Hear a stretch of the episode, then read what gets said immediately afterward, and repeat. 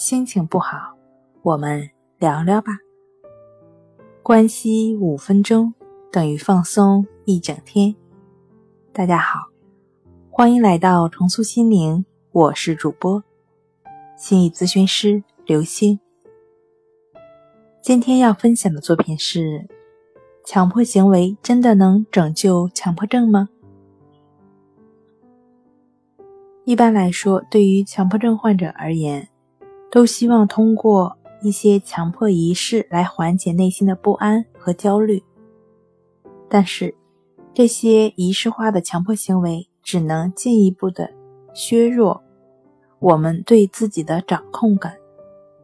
随着这种自控感的减弱，我们就会更难以抑制自己去应对那些有破坏性的强迫冲动，结果。强迫性的心瘾就会变得越来越强，所以呢，研究强迫症的专家才会说，当你不做强迫行为时，你就会被一种威胁所笼罩，觉得自己会死得很难堪。但是，当你履行了仪式之后，你同样会觉得该死，因为这种痛苦的感觉正在逐步加深。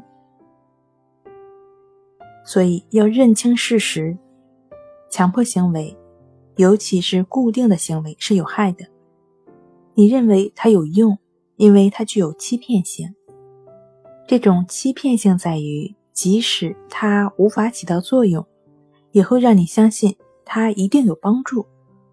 你需要做的是，和你的强迫行为斗争到底，和你的仪式战斗到最后。斗争。战斗又是怎么样的呢？其实这里的斗争和战斗，无非就是顺其自然，为所当为。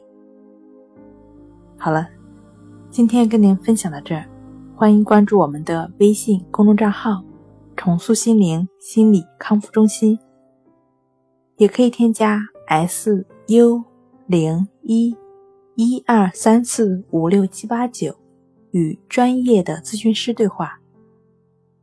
你的情绪，我来解决。那我们下期节目再见。